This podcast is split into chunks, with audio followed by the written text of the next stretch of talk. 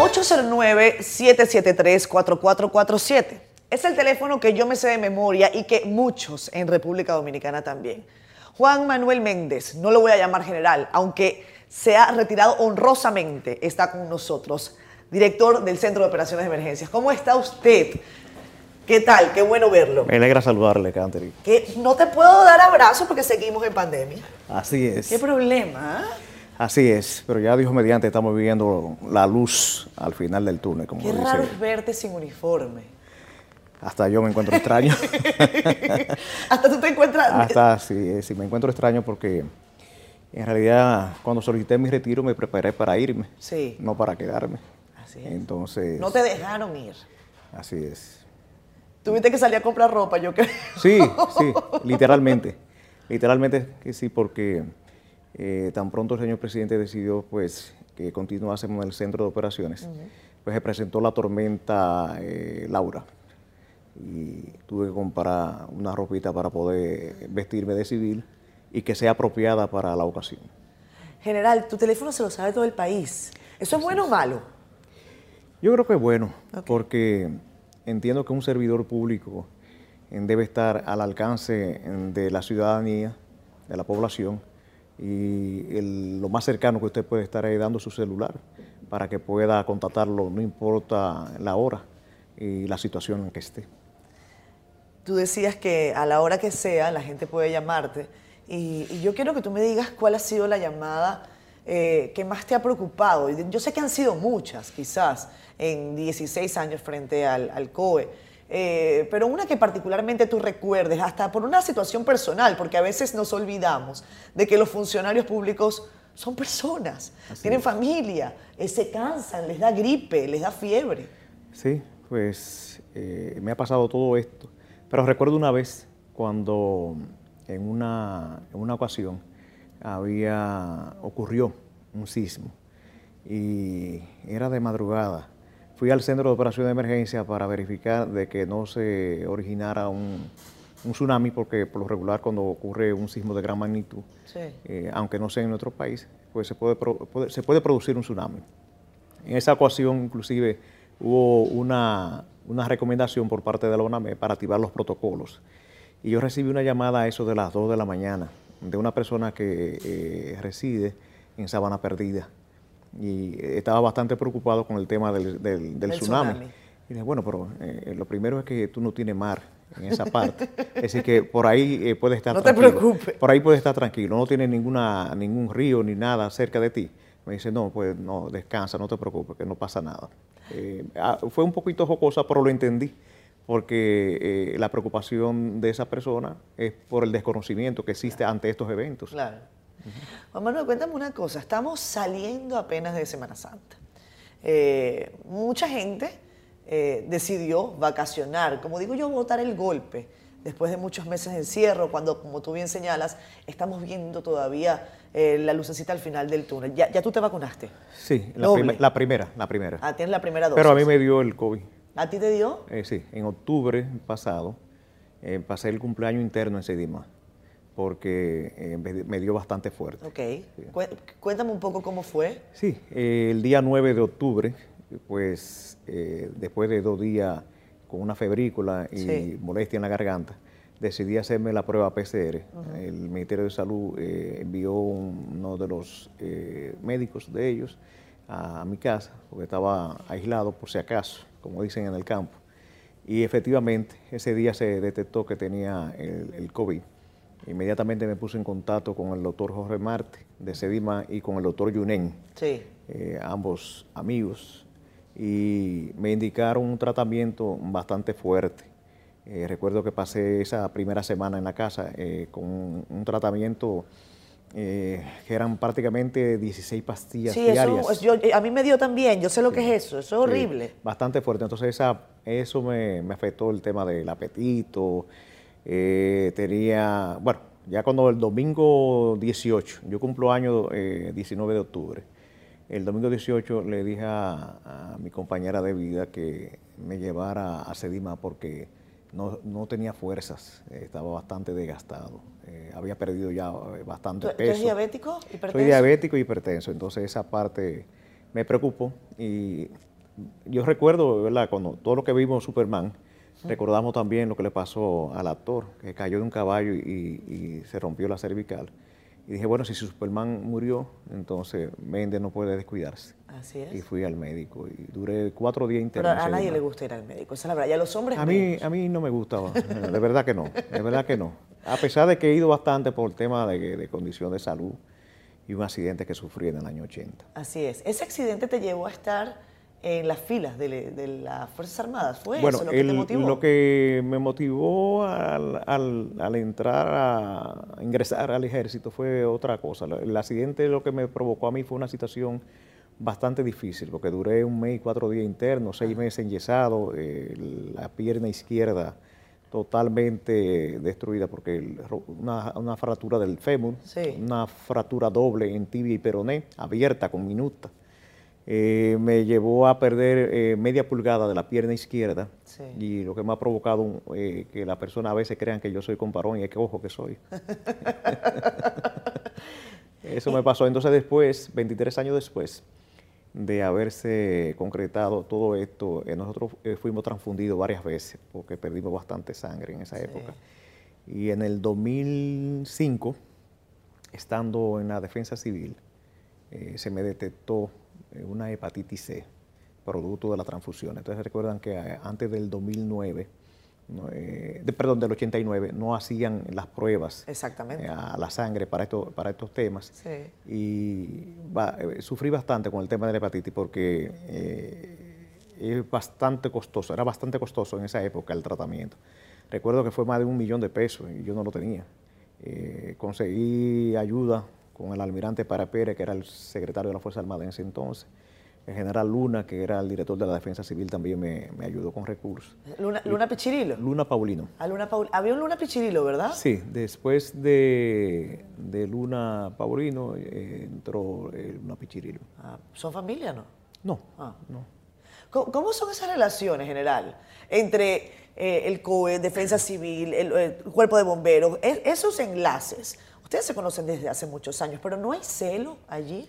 Bueno, recuerden ustedes que el Centro de Operación de Emergencia, como bien lo señala, es, un organismo que aglutina 22 instituciones, en principio, porque fue creado en el año 2001 mediante decreto y ratificado por una ley en el año 2002. Entonces, al aglutinar 22 instituciones con diferentes cabezas pensantes, eh, es normal que ocurran situaciones en las que se vean este tipo de, de, casos en los que los egos eh, salen a flote, pero nosotros hemos tenido siempre eh, el norte de no, de no buscar eh, situaciones personales, sino que la entidad es un, es un, organismo que es de coordinación.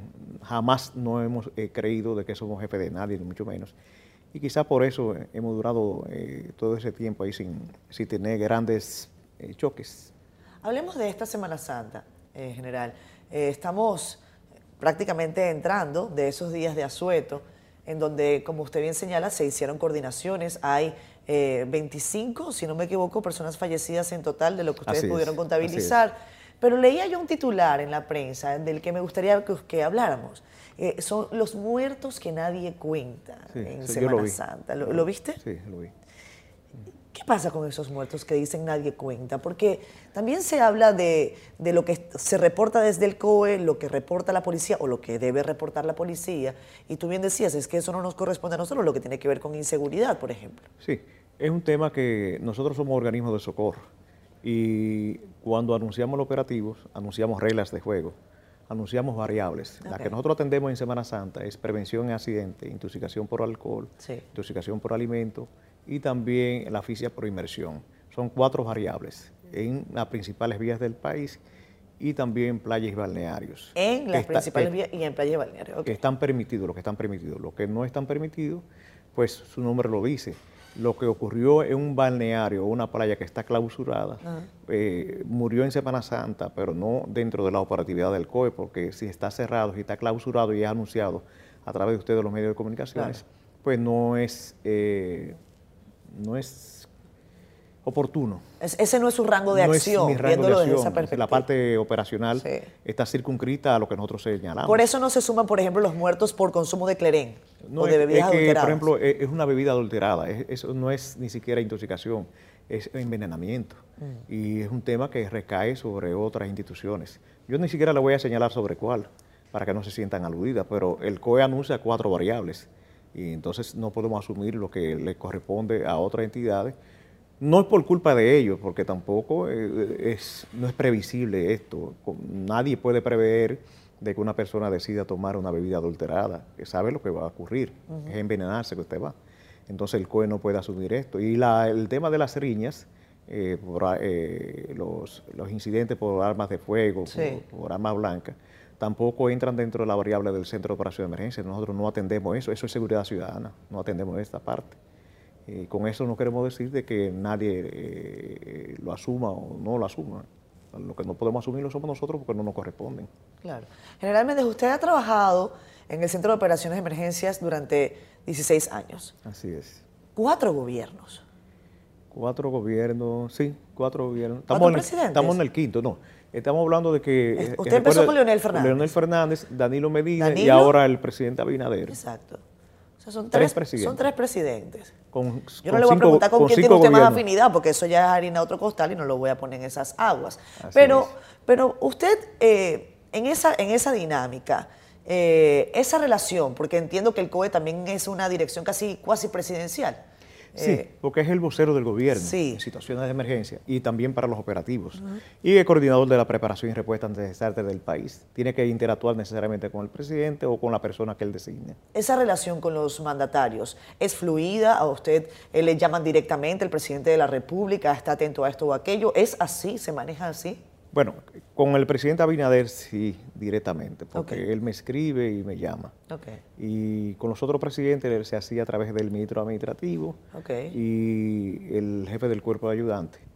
Eh, no es que no se haga en esta ocasión también, porque yo tengo contacto también con el ministro Paliza y con el general eh, Rubio, Celín Rubio, que es el jefe del cuerpo de ayudante ahora el jefe de seguridad presidencial, porque ha cambiado el, nombre. Sí, pero pero eh, con el presidente Abinader ha sido eh, bastante fluida la comunicación y bastante directa. Bueno, parece que el presidente Abinader nadie le contesta el teléfono, que él coge su, él coge su teléfono como usted. Sí. Pero lo que no sabemos es si se lo va a dar al país entero. No, no, no, es prudente porque es el presidente de la República. Y además de eso, por ejemplo, nosotros no hacemos, eh, no abusamos de esa, esa parte, sino que cuando hay algo muy, muy necesario, pues ahí le escribimos y si vemos que que él responde, pues le agradecemos esa parte porque es mucho mejor. Claro que sí, generalmente, en 16 años, ¿cuál recuerda usted fue la temporada, quizás eh, la temporada ciclónica más difícil? Eh, una que usted haya dicho, oye, que no se acaba. Cuando vienen esas épocas, uno dice que no se va la temporada ciclónica. a los periodistas nos toca, pero ustedes, pues, peor. Indistintamente. No, yo creo que el tema de, de la afinidad que hay de Méndez con ustedes, es esta, porque es que nos vemos en la, en la misma situación. Es verdad. Y ustedes más, porque tienen que no solamente cubrir el COE, tienen que cubrir otras entidades. Y no duermen tampoco. Es decir, que hay mucha afinidad entre nosotros por esto. Eh, el tema de la temporada más difícil que nosotros hemos trabajado, eh, que más afectación emocional yo he tenido, y, entiendo que también mi equipo de trabajo fue la tormenta Noel en el año 2007. Noel y Olga, porque recuerda que Olga fue en diciembre del 2007 y Noel fue prácticamente eh, acabando, eh, casi terminando la temporada ciclónica porque fue en octubre de, ese año. Cuando ya la gente no lo espera, ¿no? No, no se esperaba porque por lo regular para octubre ya el calentamiento de las aguas em, eh, empieza a bajar, ya los, sistemas frontales empiezan a, a producir que el mar, pues en esta parte baje la temperatura y la producción de, eventos así, pues es muy difícil. Pero este se formó, Noel se formó a 240 kilómetros al sur de Barahona y pasó de depresión a tormenta, eh, de, ni siquiera de depresión, de disturbio tropical eh, a tormenta en cuestión de horas. Decir, pasó disturbio, eh, depresión y tormenta tropical en horas. Y nosotros teníamos alerta por producto de las precipitaciones que habían estado ocurriendo en el país en esos días. Sí. Y luego nos vimos en la obligación un domingo, recuerdo, el fin de semana, porque había eh, Pelota, además. pelota. Y entonces eh, eh, de acá se, se- de acá de CDN, pues eh, se llevaba esa, esa parte de la, de las grandes ligas. Sí. Tenían el- la, la- la- tenían la sede acá. Y recuerdo que era en esa época, y todavía sigue siendo un canal de mucha importancia y, y de, de- de seguimiento por parte de la población, por el tema de la pelota y por el- era el único canal de noticias que había también. Somos el único canal de noticias. Sí, Esa es la verdad. Y somos sí. los mejores. mejor Entonces, en esa parte, eh, la población vio muy poco el tema de las alertas. Eh. Y vinieron esos días interminables de lluvia. Yo tengo los datos aquí, mire. Sí. Esos, eh, los vientos sostenidos eran de casi 64 kilómetros por hora. Velocidad menor a 97 kilómetros por hora. En total murieron 73 personas. Sí. 43 resultaron desaparecidas. 64 mil personas se quedaron, eh, fueron evacuadas. Sí. Y, y 1.526 fueron rescatadas. Fue un operativo amplio. Iba- pero, pero, pero fue en. Ah. ¿Te puedo decir Méndez? Ya no tengo Sí, que decir Méndez, general. Méndez, Méndez, Méndez. A mí, preocu- a mí nunca, ni cuando siquiera estaba activo. Sí, yo, verdad, yo te me decía, preocupaba Méndez. era Méndez. Es sí. verdad. Méndez, vamos Me- a hacer una pausa rápido. Claro y al sí. regreso tú me vas a decir, porque tú acabas de usar una palabra que es importante, que es emotivo. Estas temporadas tienen la particularidad de que uno las dice así, rapidito, como lo acabo de decir yo. Les digo otra vez el número así rapidito. 64 mil personas evacuadas. Eso se dice rápido. Porque eso se dice rápido cuando usted no es una de esas personas evacuadas. Así es. Juan Manuel Méndez, general retirado, mayor general retirado del ejército, director del Centro de Operaciones de Emergencias. Hablamos de esos tiempos de la tormenta o del huracán Noel. Eh, todas esas víctimas definitivamente tienen una historia y, y usted las conoce, yo creo que todas. Eso genera, eh, Méndez, una, una carga eh, difícil a veces de sobrellevar. Así es. Esas historias a veces lo acompañan a uno hasta la cama. A los periodistas nos acompañan a la cama. Sí, sin lugar a dudas. eh, afecta, afecta al menos el que tiene principio cristiano, el que, el que tiene familia, eh, se pone en lugar de, de esas personas y, y lo sufre, lo sufre. Yo por lo regular cuando estoy en la operatividad no veo noticias, no me gusta, porque no puedo ver lo que estoy trabajando, no puedo ver la persona sufrir, porque entonces me afectaría en lo emocional y no podría trabajar. En algún momento, yo te voy a compartir esta historia.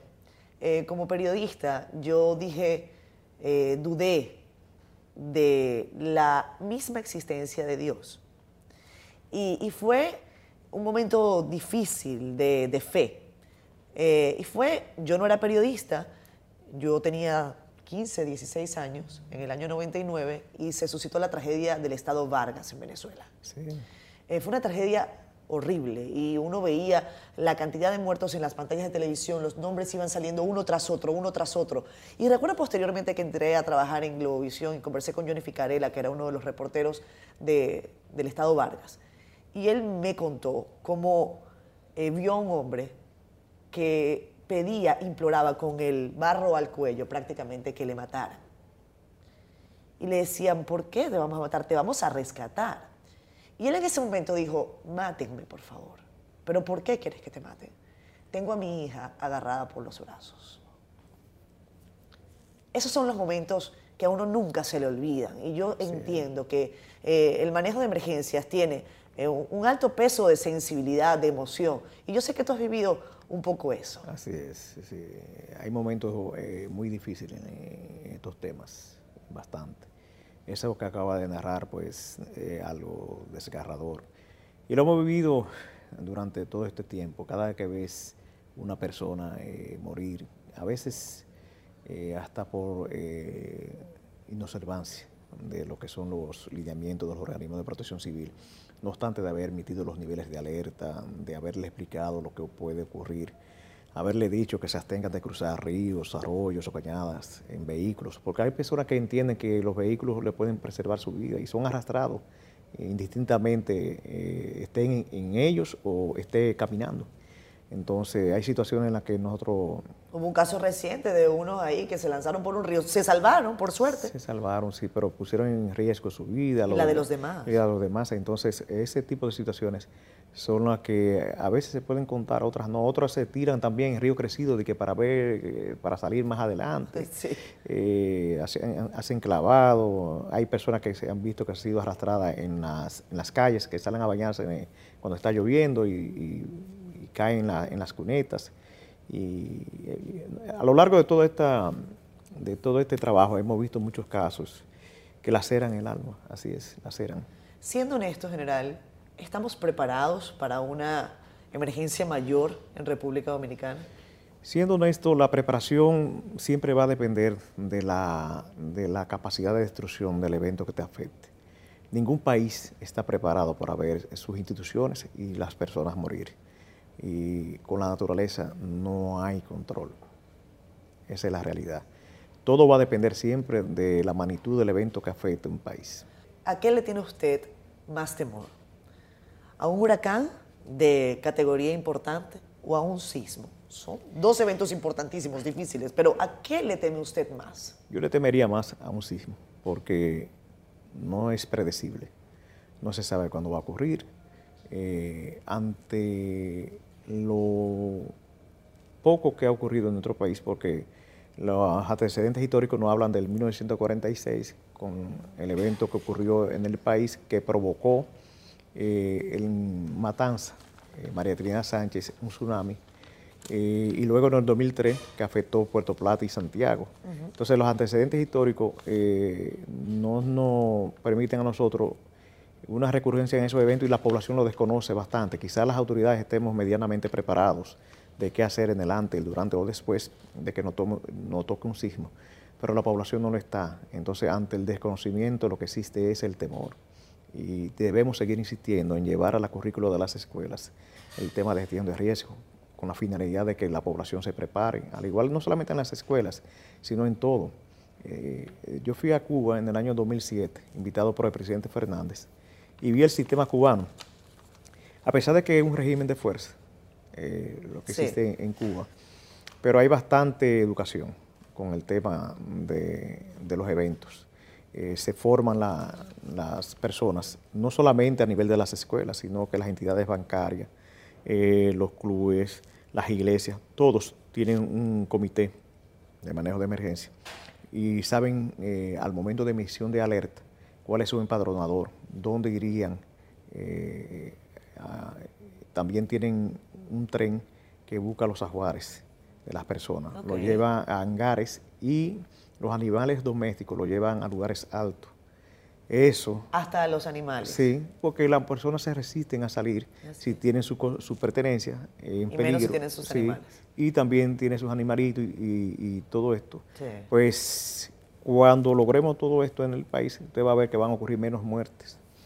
A pesar de que hemos logrado mucho, pero hemos logrado mucho en la parte progresiva, en los eventos progresivos, como son los eventos hidrometeorológicos y los huracanes, las tormentas. Pero ante un sismo yo creo que estamos poco preparados. Estamos poco preparados, esa es la realidad. La CEPAL, después del huracán Noel, dijo lo siguiente, lo, traje para citarlo. Se requiere una estrategia nacional clara y de largo plazo de reducción de riesgos. Los posibles impactos negativos que el cambio climático puede ocasionar al país, aún no suficientemente estudiados en el ámbito nacional, pero validados internacionalmente, apuntan a la urgencia de incorporar la gestión del riesgo y la adaptación a eventos climáticos de tipo extremo como parte de la Estrategia Nacional de Desarrollo. ¿Eso se ha hecho? Bueno, el Centro de Operación de Emergencia, que es la institución que nosotros coordinamos, tiene que ver con la parte de la preparación y respuesta. En esto hemos avanzado porque hemos, eh, hemos preparado planes eh, para los eventos puntuales, pero también tenemos un plan de emergencia que preparó el Centro de Operación de Emergencia, vale la redundancia, que ha ayudado bastante. En cuanto a la preparación, sí, hemos avanzado. Tenemos un sistema de alerta temprana bastante robustecido que debemos todavía nosotros, pues, eh, las instituciones como la ONAMEP, el INDRI, que son lo que, los organismos técnicos científicos que emiten las eh, informaciones que le permite al COE emitir los niveles de alerta, deben todavía eh, equiparse más, deben seguir trabajándose. Y el tema de la reducción y el tema de la prevención debe seguirse trabajando en el país. Eh, son aristas del sistema que deben seguirse fortaleciendo. Méndez, dime una cosa, tú tienes siete hijos. Siete hijos. hasta el momento. Y el más chiquitico tiene dos. Ya cumplió tres años. Tres años. Sí, así es. Tú pensabas que ibas a estar con ellos como en otra cosa ya para esta época, ¿ah? Sí, yo en realidad me preparé para, como te dije al principio. Para disfrutar para, otra Sí, cosa. para disfrutar ya un poco más de la familia. Eh, me quise ir del ejército. Nunca, gracias a Dios, tuve ni siquiera una sanción disciplinaria en el, en el ejército, en los 34 años que duré activo. Y me dije, bueno, voy a, voy a, voy a descansar, voy a dedicarme a otra cosa. Pero ante una petición de un presidente y una población que también pidió que permaneciera. Pero tú dijiste que tú, te, vas- te- que tú vas a ser el director del COE. Eres el director del COE, pero que tú no vas a cobrar. No, no estoy cobrando. Eh, ¿Pero lo- y por Lo qué? estamos haciendo de manera honorífica porque yo tengo una, una buena pensión Ah. eh, como retirado. Entonces, eh, también eh, percibir salario en el COE lo veía como, como que no era algo que yo había ya decidido. No era un tema de- económico lo que me movía a continuar en el centro de operación de emergencia. Más bien fue una petición de un presidente y también de una población que ¿Y tu esposa no se peleó con el presidente? no, eh, mi, mi esposa, ella, ella entiende mi trabajo, entiende mi trabajo. Y nosotros buscamos la- siempre la forma de, de- de disfrutar. ¿Cómo se llama tu esposa? Mariela Contreras. Mariela, Mariela no es pública, por eso lo digo. Saludos No, Mariela. ella, ella se, me- se mantiene bajo perfil. Entonces, en el caso nuestro, eh, nosotros nos preparamos para irnos. Perdón, a Mariela yo le voy a poner una vela. Porque Mariela ha tenido que rezarle probablemente a todos los santos durante tantas, eh, tantos operativos. ¿Son cuántos al año, eh, Méndez? Por lo menos, fijo, tres, fijo, fijo, tres. Tres al año. Sí. Recuerdan que el Navidad, 21 de enero y Semana Santa. Ok. Entonces no se peleó ya con el presidente, no te dijo. No, más bien se sintió, eh, bueno, el que está cerca de mí sabe que a mí me gusta lo que hago. Ya. Y lo hago con, lo hago con pasión, ¿no? Eh, como dicen ustedes, pasión por la noticia. Pasión. Pero en el caso mío es pas- pasión para, por servir. A mí me gusta servir. Entiendo que el que trabaja en estos organismos, al final se convierte esto en un sacerdocio. Es algo que no hay dinero que te pueda recompensar las horas de trabajo y, y- y- y el desvelo que uno tiene. Igual que ustedes, los, los periodistas. Los periodistas creo que son de, de la- de las personas más mal pagadas que tienen. Gracias, que gracias. tienen. No, es de verdad, es de verdad. ¿De verdad? Quizás algunos, ¿verdad? Como tienen programas eh, propios, pueden percibir algo más. Percibimos para pagarle a los muchachos, ¿eh? a los Sí, camarógrafos. a- sí, sí. Pero, pero en realidad ustedes, ustedes pasan muchas cosas también. Sí. ¿eh? Y tienen que estar con- todo el tiempo con el tema de la vestimenta y la cosa, y hablando de intercambio y esto y lo otro. Yo lo he sufrido muchísimo. eso, Ahora tú sabes de Yo he eso. tenido que buscar dinero de no sé ahora para comprar ropa y es un lío del carajo. Por eso te estoy diciendo que, no, sé- que tú dijiste que no ibas a cobrar. Yo debería, debería reconsiderar que sea algo. Está bien que no cobre, pero un Yo- intercambio no yo cae mal. el tema, sí, bueno, si aparece alguien, Cipriani, que yo siempre le compro la ropa, ya tú sabes. Saludos, yo lo conozco. Ah, al Manuel hijo, a Cipriani. Manuel, claro. Sí, Manuel y yo somos bastante amigos, él es el que me Ah, viste. No, Manuel, pero... Además, eso es una cuña segura. Es una cuña. Eso, esto es una cuña segura. Sí, sí. Méndez, dime, dime algo. Tú acabas de dar en un clavo que yo quería tocar contigo. El tema de los recursos. Eh, ¿Hay recursos suficientes para el manejo de emergencias en el país? Bueno, el tema, por ejemplo... Los recursos nunca son suficientes, Sí, pero vamos sí. a ver. Lo que pasa con el centro de operación de emergencia es que la respuesta es todo. Ya. Y hay que entender que cuando un país está involucrado en, la- en las acciones de respuesta, Sí. empeña todos sus recursos. Por eso que el centro de operación de emergencia es la institución más rica que tiene el país, porque coordina todos sus recursos y no lo maneja eh, tangentemente. O sea, por tus manos no pasa dinero. No pasa dinero en, esa- en ese aspecto, no porque, eh, por ejemplo, si la Fuerza Armada necesita movilizar eh, eh, hombres y mujeres y movilizar aeronaves y todo esto, pues en ese caso la Fuerza Armada tiene que poner de su propio presupuesto o le dan recursos extraordinarios, pero eso no pasa por el COE. El COE solamente es el organismo de coordinación para eficientizar esos recursos. O sea, Cuando si la fuerza- hicieron un hombre inmaculado, Eh, probablemente, no que nosotros tengamos... no, no a ti personalmente, a la sí. figura del COE. Sí, porque... Eh, cada una persona casi el- inmaculada. El Centro de Operación de Emergencia maneja acciones, no es recursos en esa, en esa parte líquida. Nosotros tenemos un presupuesto para el día a día, naturalmente, para pagar nuestro, nuestro salario y para pagar eh, el almuerzo, la vestimenta y los servicios básicos de la institución per se. Pero lo que son las acciones ya de, de respuesta, pues las instituciones, de acuerdo a su naturaleza, pues eh, tienen sus propios recursos. Y ahí que entra el Centro de Operación de Emergencia. Cuando a la Fuerza Armada le hace falta, por ejemplo, eh, cinco ambulancias para organizar una respuesta en Barahona, por el Centro de Operación de Emergencia, si nada más existe dos de la Fuerza Armada, buscamos una en la Cruz Roja, otra en la defensa es un civil. organismo de coordinación. De coordinación, tal cual. acciones. Méndez, ¿y los voluntarios qué rol juegan en este tipo de eventos? No, los voluntarios juegan un rol que ahora yo lo entiendo mucho más porque yo estoy honorífico. No digo que soy voluntario porque yo percibo un salario eh, a nivel de, De del retiro. sí. de- sí. Pero eh, el voluntario, calificar un voluntario, mire, eh, es difícil porque eh, eso sí es verdad que es un verdadero sacerdocio.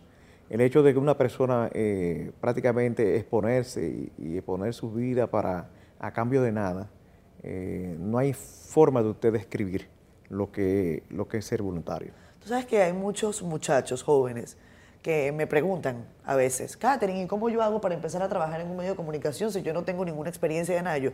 Haz de voluntario en alguno de los operativos. Nada más con que usted sea voluntario, Claro. te da una carta adelante. Así que bueno, a veces usted no tiene una retribución económica, pero sí hay, este, como digo yo, unos saludos sociales que yo pienso hay que hacer. Claro que sí. Y además de esto, eh, bueno, nadie nace con experiencia. La experiencia se va eh, eh, eh, Adquiriendo, adquiriendo sí. con los años y con el, con el servicio. Pero hay asuntos puntuales que deben ser, deben ser estudiados. Usted quiere ser comunicador, usted debe irse a la universidad. Eh, si quiere ser periodista. Ahora, el comunicador, hay muchos por ahí que, Gracias. sí. Es así. Eh, al César lo de César. ¿Cómo debe ser? El general Juan Manuel Méndez, general retirado, no solo le decimos Méndez, tenemos su número de teléfono, somos amigos, yo tengo que decirlo, somos amigos. Amén. Eh, canta buenísimo además, te vi en un video reciente cantando, mira, de lo más bien. Usted sabe que uno de los eh, hobbies más baratos que yo he podido que yo he podido disfrutar ha sido el tema del karaoke, porque ahí usted en su casa si tiene una computadora y una bocina y un micrófono, disfruta de la vida, porque a mí me gusta mucho el tema de, de escuchar, indistintamente las canciones, no importa el género, pero sale barato. A veces, yo le digo a los amigos eh, que me invitan, yo, bueno, tiene que haber bebida y comida, que es lo único, que- el único requisito para un artista como, como este. O sea, si tú no hubieses sido militar, quizás te hubieses dedicado a- a- al canto. A No, la- lo que pasa es que yo soy, yo soy abogado de profesión. Yo Quizás sé, hubiese sí, ejercido mi, mi profesión más. Eh, yo hice una, una especialidad en el año 2001, 2002, eh, hasta el 2003. Duré dos años en la UAS estudiando eh, de- Derecho Civil, Sí. una, una especialidad. Y me hice doctor en Derecho en el año 1989, me gradué con 22 años. Quizás hubiese ejercido más el derecho, pero cantante no, porque esto yo lo veo como una forma de uno botar el estrés. Eh, creo que era una forma sana. A mí me gusta mucho también montear. Yo tenía un buggy, pero con el tema de la pandemia tuve que venderlo, porque tengo hermanos, tengo hijos, tengo familias que tenía que ayudar, porque cuando estábamos cerrados, eh, muchos vivían también del tema de- del día a día. Sí. Entonces tenía el equipo parado ahí en la casa y dije, no, dame venderlo. Y, pero estoy pensando a ver de qué forma puedo volver otra vez a montarme en un buggy, porque mire, ahí sí se disfruta. Usted anda por los montes y se desconecta bastante. El huracán María Méndez, cuando nosotros lo veíamos, Félix Victorino y yo acá en CDN, decíamos, nos va a dar. Sí. Y yo creo que eso era lo que todo el mundo pensaba, la gente con lo que pudo, el que pudo, porque eso hay que decirlo también, las emergencias se manejan también según su presupuesto. Sí. El que pudo guardó un poquito de agua, guardó un poquito de enlatados, guardó un poquito de alimento no perecedero, porque no se sabía eh, qué era lo que iba a ocurrir. Usted respiró cuando ese huracán María tiró por allá arriba. No, imagínate, esa fue una temporada bastante difícil. María e Irma, si no me equivoco. Sí, y también José, porque por ahí andaba José, por allá arriba, que causó también situaciones. Recuerdan que de José estaba bastante al norte y se desprendió un núcleo nuboso de, de José que provocó unas inundaciones severas en Santiago Rodríguez y en la zona fronteriza. Y de María eh, fueron días también bastante difíciles porque un huracán categoría 5, un huracán mayor, eh, si no hubiese afectado, hay que ver lo que sucedió en Puerto Rico. Eh, fueron, fue una situación difícil. Puerto Rico retro- retrocedió unos 10 años y yo no me imagino lo que sería Dios no libre. un huracán mayor afectar nuestro país. Usted como un especialista en manejo de emergencias, si tuviese que dar una recomendación a la familia dominicana, para una emergencia rápida o una emergencia que deja daños rápidos de momento, pero que se recupera, y para una emergencia que deja daños como María en Puerto Rico, la gente pasó meses incluso sin luz. Sí, eh, mire, nuestro país es muy especial porque el dominicano es bastante eh, colaborador, bastante preocupado. El dominicano espera ni siquiera que los organismos de protección civil o los, organismos de respuesta vayan a su comunidad eh, para ellos empezar a resolver los problemas. levantan el árbol, limpian sus casas, se integran a lo que es la respuesta. el dominicano es muy resiliente. pero ante un huracán mayor como es, eh, no quisiera eh, que jamás pudiese afectar nuestro país. Hay que ver, eh, nuestro país es proclive a inundaciones casi un 80%, a deslizamiento como un 60%. muchas provincias que sufren deslizamiento de tierra, que sufren inundaciones, tenemos muchos ríos. hay, hay personas, nosotros somos de la escuela que decimos que la naturaleza no causa desastre el hombre construye vulnerabilidad. Y si se debe, a, veces yo he recibido crítica por esta aseveración mía, eh, por el tema de que dice, bueno, pero él, tiene que ver con un tema socioeconómico también. Sí, pero eh, lo socioeconómico no quita de que las personas al momento de construir no construyan en terrenos que no tengan vocación para asentamientos humanos. Tú no puedes construir en la ladera de una montaña, no puedes construir si no tienes los, los, las asesoría o los recursos eh, de infraestructura. Al igual que también tú construir en el cauce de un río, eh, encima de una cañada. Eh, los que somos de campo sabemos que lo que es de río vuelve a río. Entonces, en ese sentido, el hombre construye vulnerabilidad. Esperemos en Dios de que nunca ocurra un evento y que los eventos que ocurran en el país sean lo que utiliza la naturaleza como mecanismo de ella misma sacudirse pero que no afecten la parte humana, que sirve solamente para renovarse la naturaleza, pero que no cause daño, porque las lluvias se necesitan. Claro, claro. Siendo honestos, Méndez, tú duermes en estos días en, tu casa, ¿no? tú te mudas para, para, el, para el COE, ¿no? dependiendo, dependiendo, dependiendo, de la severidad. Dependiendo de la severidad. Ponte que sea suavecito. Tú duermes con un radio y un rosario. Mi celular al lado. Mi celular al lado si duermo. Y cuando el centro de operación de emergencia, por ejemplo, está eh, activado en su alerta máxima, que es la, alerta roja, y estamos eh, bajo el impacto, sí duermo en el centro de operaciones. Te pregunto lo del Rosario por lo siguiente. A mí me echaron un cuento, una persona que no voy a decir el nombre, de que tú una vez estabas por Baní y que estabas esperando que llegara un helicóptero. Y el helicóptero tenía que llegar, ponte, a las 11 de la mañana. Y eran las 12 y media, casi la una, y el helicóptero no llegaba. Y tú dijiste, aunque eso llegue, yo no me monto. Sí, yo soy así, es verdad. Eh, en realidad fue, fue, en ¿Por el, qué? fue en el Ministerio de Defensa, iba para Baní. Ah. Eh, eh, parece que hubo una incoordinación con el tema de la aeronave y, era a las 11 y algo que íbamos a salir, después de la rueda de prensa del COE, a las 11 y media exactamente. Ah. Y llegó a la 1 y pico, entonces yo dije que no me montaba. Al igual que yo una vez, yo fui a dar una, iba a dar una charla en el año 2011 iba a dar una charla a WINSEP en Atlanta. Por lo regular siempre eh, eh, los gringos, yo le digo los gringos, siempre me invitan o a Atlanta o a Washington a dar conferencia en el Colegio Interamericano de Defensa. Y yo me devolví del aeropuerto de las Américas porque supuestamente se le olvidó a una de las secretarias de la embajada eh, comprar el vuelo. Entonces yo estaba en la fila cuando fui al, counter a chequearme en Atlanta. Eh, eh, eh, sí. ¿Cómo se llama? en las Américas. En las Américas, pero la aeronave, no me recuerdo el, nombre de la línea aérea. Sí. Se lo había olvidado. Entonces llamé a la, persona que, voy. a la persona que me invitó y le digo, mira, no aparezco en el listado de vuelo. dice, ah, caramba, general, déme un segundito. Cuando ah, mira, que la muchacha se lo olvidó. yo, mira, yo soy una persona que cuando las cosas se complican, no la hago porque eso puede ser alguna señal y no, no voy a ir. O sea, tú eres cabaloso. Sí, yo sí. Y ah. fue a raíz de la siguiente que yo tuve en el, en el 80. ¿Por qué?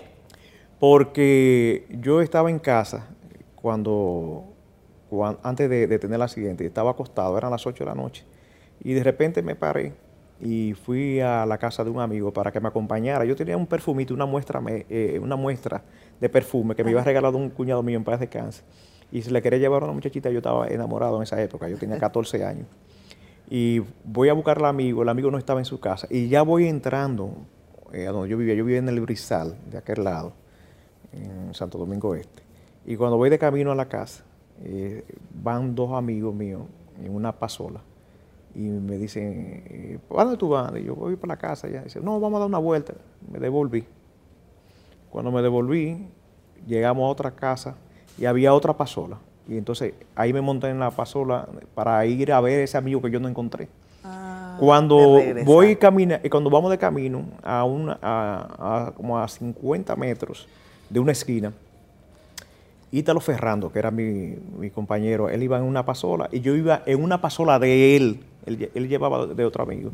Me dice Cibao, me dicen Cibao los muchachos del colegio, porque yo hablaba con ahí cuando llegué del campo. Y me dice Cibao, párate ahí. Cuando me paré, me dice, mira, ponte el casco que te pueden matar. Así mismo, literalmente. Yo no le pregunté, mira, que yo era bastante rebelde. Yo nunca le pregunté a él el por qué él me dijo eso. Sí. Y por qué yo no le contesté a él de que se pusiera el de él. Él no lo tenía puesto. Entonces yo le obedecí. Yo recuerdo que era un casco de esos redonditos, que era de mi cuñado, que montaba P50 en los 70. Y me amarré el casco porque ni siquiera tenía la hebillita de amarrarse. Me lo amarré así aquí, literalmente. Y cuando voy a la esquina le digo a, Ítalo Ferrando, le digo, Ítalo, atiende como yo doblo esta esquina. Y ahí mismo el carro me, me impactó. Cuando me impactó, como el, como el cuento que hay en, en YouTube, que dice, yo volé. Cuando yo volé, caí de cabeza el caco se partió en dos. Entonces, desde ahí, yo no me devuelvo. Si a mí se me queda el celular en la casa, no me devuelvo. Si se me queda cualquier cosa en un lugar, no me devuelvo a buscarlo. Si veo que hay un contratiempo de que yo tenía que salir a una hora y no es eh, una hora, eh, una hora después, una hora y media después, no voy. y, llamo, y ese día yo recuerdo que yo llamé al ministro de Defensa, creo que era Pared Pérez, eh, en esa época, o aquí, eh, no recuerdo el, cuál era el ministro, y le digo, mire, señor ministro, yo tenía que ir a dar una charla a Atlanta, pero eh, se le olvidó comprar el, vuelo allá en la embajada. Y pensaron que es que tú eras comparón, y resulta que es que no. no, no. Entonces yo le dije, mire, yo no voy para allá. Yo lo lamento mucho, pero el tema es que yo, soy yo, soy, yo soy cabuloso. Yo no, no me conviene el viaje. Y yo he dejado perder pasaje. Yo recuerdo, yo compré un pasaje con la tarjeta de crédito del financiero del COE. Le dije, cómprame el pasaje que yo te doy el dinero a ti cuando yo cobre. Él me compró el pasaje. Cuando llegué al aeropuerto, que iba a Nueva York con la esposa mía, con Mariela, sí. yo, vamos a, íbamos a, una actividad de un amigo que cumplía años. Nosotros somos muy unidos, los, compañeros del colegio. Digo, dame yo aprovechar estos tres días que el COE está suave y me voy. Mire, me devolví del aeropuerto porque dijeron que tenía que ir el financiero a pasar su tarjeta allá. Y yo, pero ya, ya se compró el pasaje, mire el pasaje. No, no, tiene que venir aquí con la tarjeta. Entonces puede ir a las no fuiste. Y a las 11 se perdieron 70 mil. 70 mil pesos se perdieron esa vez. No Yo pensaba, yo pensaba que cuando me echaron el cuento del helicóptero, que es que tú le tenías temor. No, yo, a mí no me gustan. ¿No, no, te gusta? No, no me gusta. Pero aquí aterriza uno ahora. Me dijeron que tú te vas a montar. No, no, no. A mí no me gustan. Yo, yo, yo, me monto por si obligado.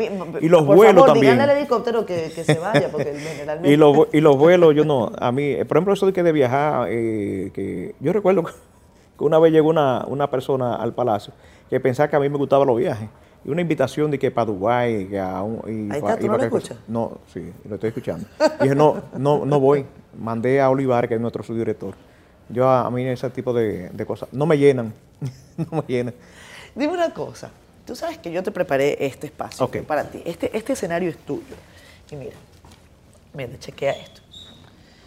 Yo, yo, yo preparé este escenario, siéntate un momentico, pues yo te voy a poner esto. ¿eh? Pues yo te preparé este escenario, pues yo dije, así quería estar Méndez en Semana Santa, con una sombrilla, una sillita de playa, viendo al horizonte. ¿Así no querías estar tú? Bueno, me hubiese gustado naturalmente que sí. A pesar de que, mira, yo soy una persona muy, muy diferente a, las demás. A mí me gusta más un río. A mí la playa me tropea mucho, la, arena y todo eso. Está bien. a mí me gusta verla. Está bien. Sí, me gusta Piensa una cosa, cuando tú ya, unos días de esto que tú, el cobo esté suave, como me dijiste ahora, ¿para qué playa que tú te vas? Ah, no. ¿O para qué río te vas a ir? Si, me- si, si es de playa, me gusta cerca, Juan Dolio. Y si es un río, yo soy un de un campo de La Vega, me gusta Acapulco, que hay un río que se llama Acapulco. Méndez, gracias. Gracias, Yo creo que el país entero te agradece eh, tu gestión al frente del Centro de Operaciones de Emergencias. Yo cierro además el paraguas porque tú viste que tú eres cabaloso y dicen que me- Sí, sí, abrir sí. esto adentro da- da- es pavoso, ¿no? Entonces, bueno, eh, yo te agradezco enormemente que hayas estado acá. Gracias, y, Catherine. y tu labor, de verdad que sí. Y continúa con nosotros como aliados. Porque yo creo que en este, en este barco estamos todos. Las emergencias no van a parar. Y tal y Así como tú es. dices, lo que tenemos es que controlar la vulnerabilidad. Así, controlar la vulnerabilidad y siempre eh, creyente en Dios de que mantenga todos esos eventos lejos de nuestro país. Esto es siendo honestos diferente. Ustedes ven cuando la gente así fluye. Juan, Manuel Méndez, ¿tú eres honesto? Amén, así es. Trato ¿Sí? de serlo. Trato de serlo, así es. Gracias, amigo, por Gracias, estar acá amigo. con nosotros. Nos vemos el próximo